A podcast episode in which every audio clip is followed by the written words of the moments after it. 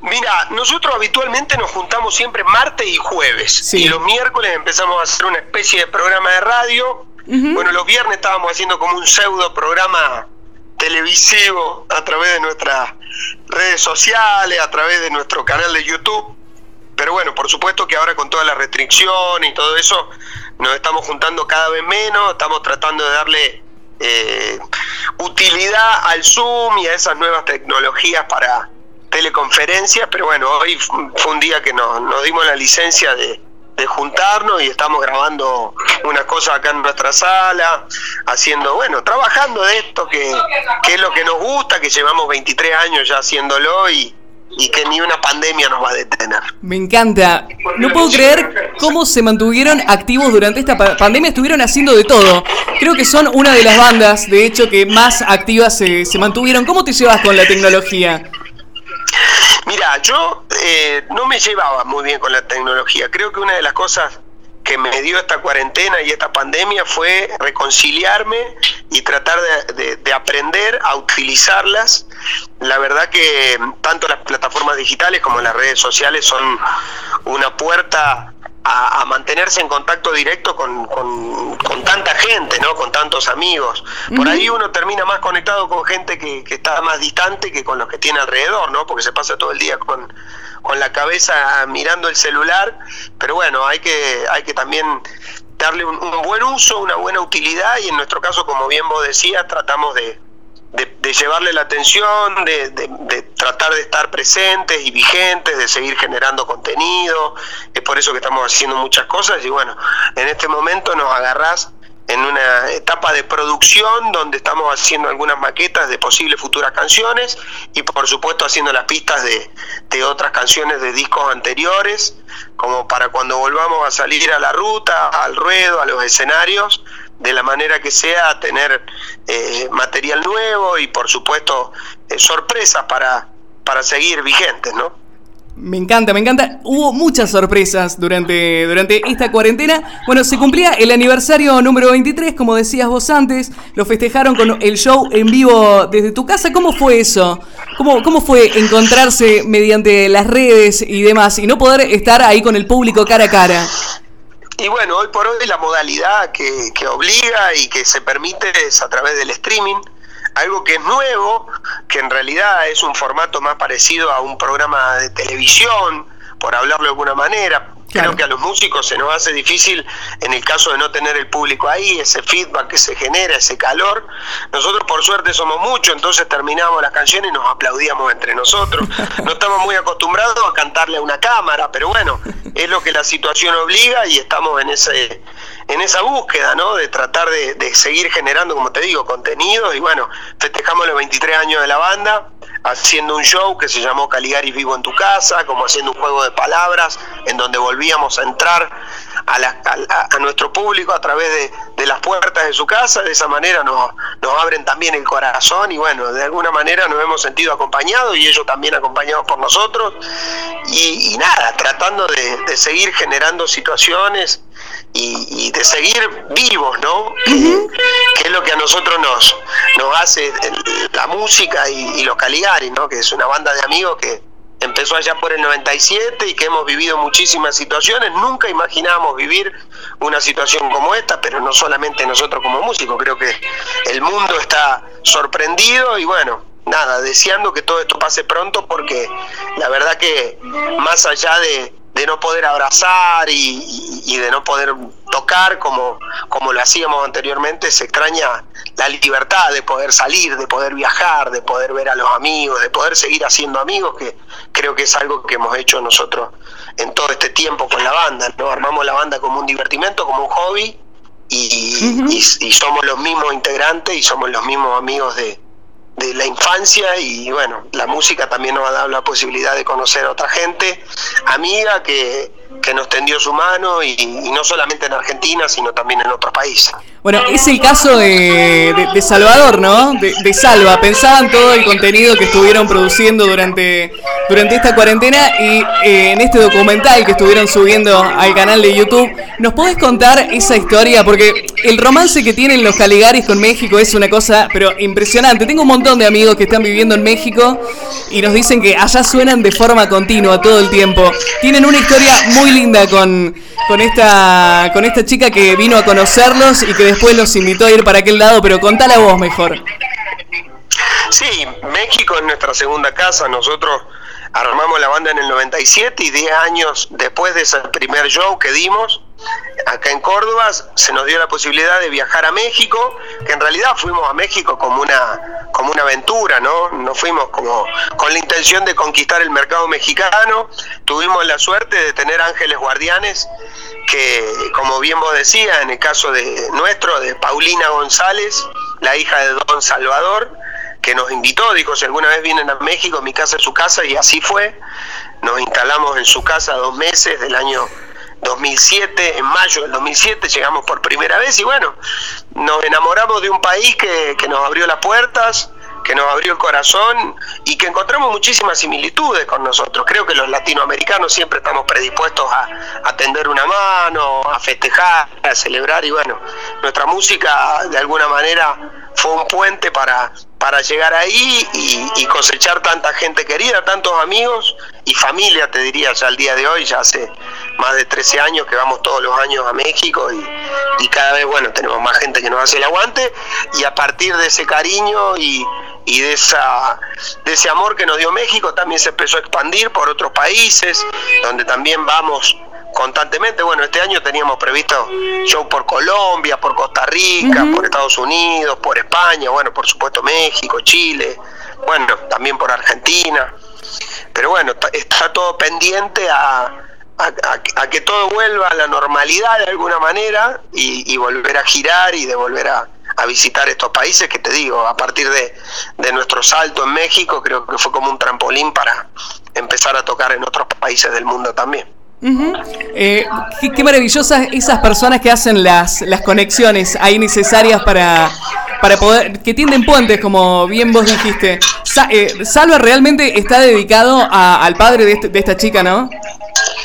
Y sí, nosotros siempre cariñosamente le dijimos Salva a don Salvador González, y salva también nos parecía una, una palabra fuerte en donde la música salva, eso siempre se dijo y siempre fue así. y, bueno, tiene varios significados, ¿no? Si uno lo mira como, como una sigla, salva puede ser sin amigos la vida pesta o sin amor.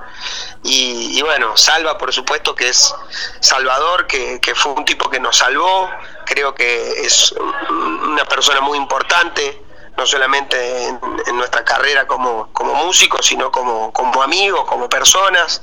Y, bueno, estamos eternamente agradecidos, por supuesto, a Salvador, a Paulina y a toda la gente que nos viene haciendo el aguante desde que empezamos allá por el 97.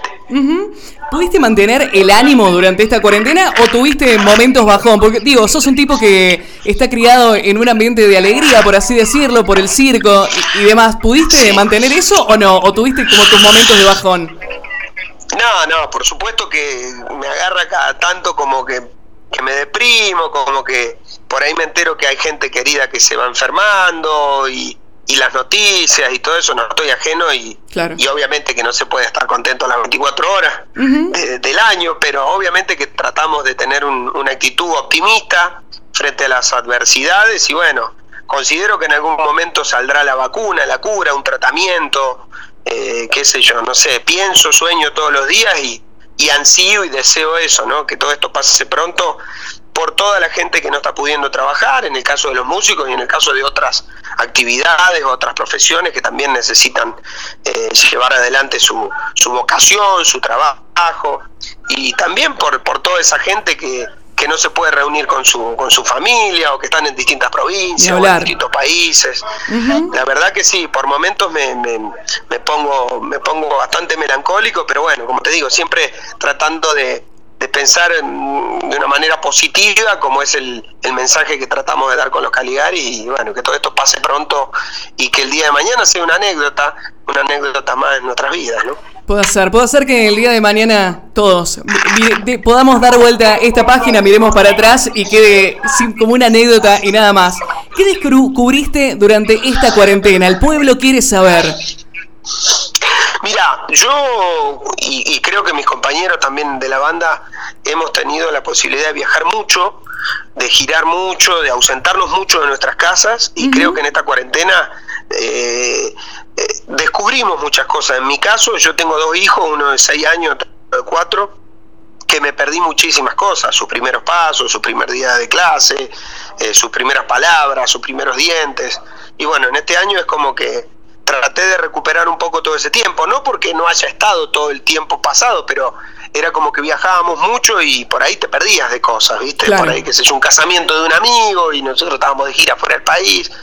Y bueno, ahora, eh, al menos con mi familia, estoy reencontrándome desde ese lugar, ¿no? Aprovechando todo el tiempo, las 24 horas del día. Bueno, sobre todo los primeros meses de la cuarentena, que no se podía salir de la casa, estuve ahí con ellos, mirando muchas películas, contándole cuentos a la noche y bueno, redescubriéndome también como papá, ¿no? En una nueva etapa en donde estoy todo el día en casa y, me convertí en una especie de, amo de la casa, ¿no? Cocinando, tendiendo camas, nosotros antes vivíamos de hotel en hotel y por ahí las actividades del hogar, viste, por ahí quedaban medias relegadas.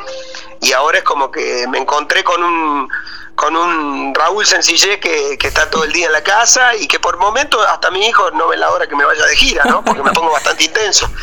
Pero bueno, se, se disfruta y, y, son cosas lindas que creo que, que, me dio la posibilidad, ¿no? Este año de, de, aprender y de crecer junto con ellos. Y, y por ejemplo mi hijo más grande que, está en primer grado eh, con, con las tareas virtuales y todo eso lo estoy ayudando yo. Así que nada le enseñé las vocales después el abecedario después los números a sumar a restar las sílabas. Y bueno nada también fue una manera de repasar también mi época de, de estudiante que no fui muy bueno pero bueno ahora que soy papá me doy cuenta también la, la ardua tarea de los profesores no que este año se tuvieron que, transformar también en, en una especie de, de, profesores virtuales, de robots que están atrás de la pantalla, también dándole pelea a esta situación que, que, nos tomó por sorpresa a todo el mundo. Sí, ni hablar. Lo, lo, que está trabajando, la verdad que todo el personal médico, los docentes, todo el mundo poniendo su granito de arena y haciendo su, su esfuerzo. Vos sabés que escuchaba a Martín en una entrevista que decía que una de las claves del éxito de la banda, él se lo atribuía a que se conformaron como una cooperativa. ¿Qué significa esto? Sí, somos una banda eh, de música que desde que empezamos hemos sido todos iguales, una cooperativa, no hay un líder, sino que cada uno tiene su rol y eso también nos dio la posibilidad de todos empujar para el mismo lugar, ¿no? De que no haya eh, divismos, de que si bien cada uno tiene su función y sabemos la importancia de cada uno, eh, siempre al ser todos iguales, teniendo todos los mismos derechos, obligaciones, como que nos dio la posibilidad de, soñar lo mismo y de empujar a todos para el mismo lado. ¿Qué sueño tenés? ¿Qué, ¿Qué cosa te gustaría que pasara? Y bueno, ahora inmediato que salga una vacuna, que aparezca un tratamiento, una cura y de volver a tocar. Y en lo profesional me gustaría seguir tocando con mis amigos hasta, no sé, hasta el día que me muera, hasta que tenga la edad que me tenga que ir. Creo que ese es un sueño, seguir viajando, seguir disfrutando de la música. Hemos vivido momentos gloriosos con la banda, arriba y abajo del escenario también, hemos cosechado muchísimos amigos, hemos conocido artistas que, que si no hubiera sido por los Caligari no los hubiéramos conocido jamás, hemos compartido momentos memorables, históricos, que, los guardamos en nuestros corazones y que tenemos muchísimas ganas de, volver a vivir, ¿no? Qué sé yo.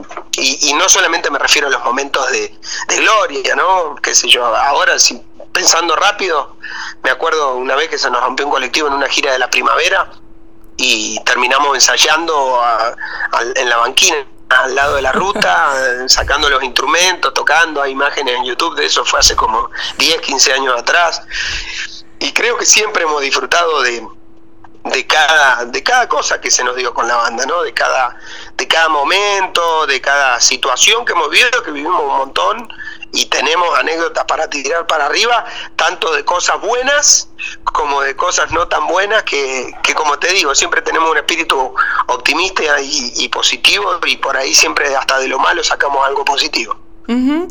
para, me encantaría un libro de los Caligaris. Creo que es algo que, que, falta hacer.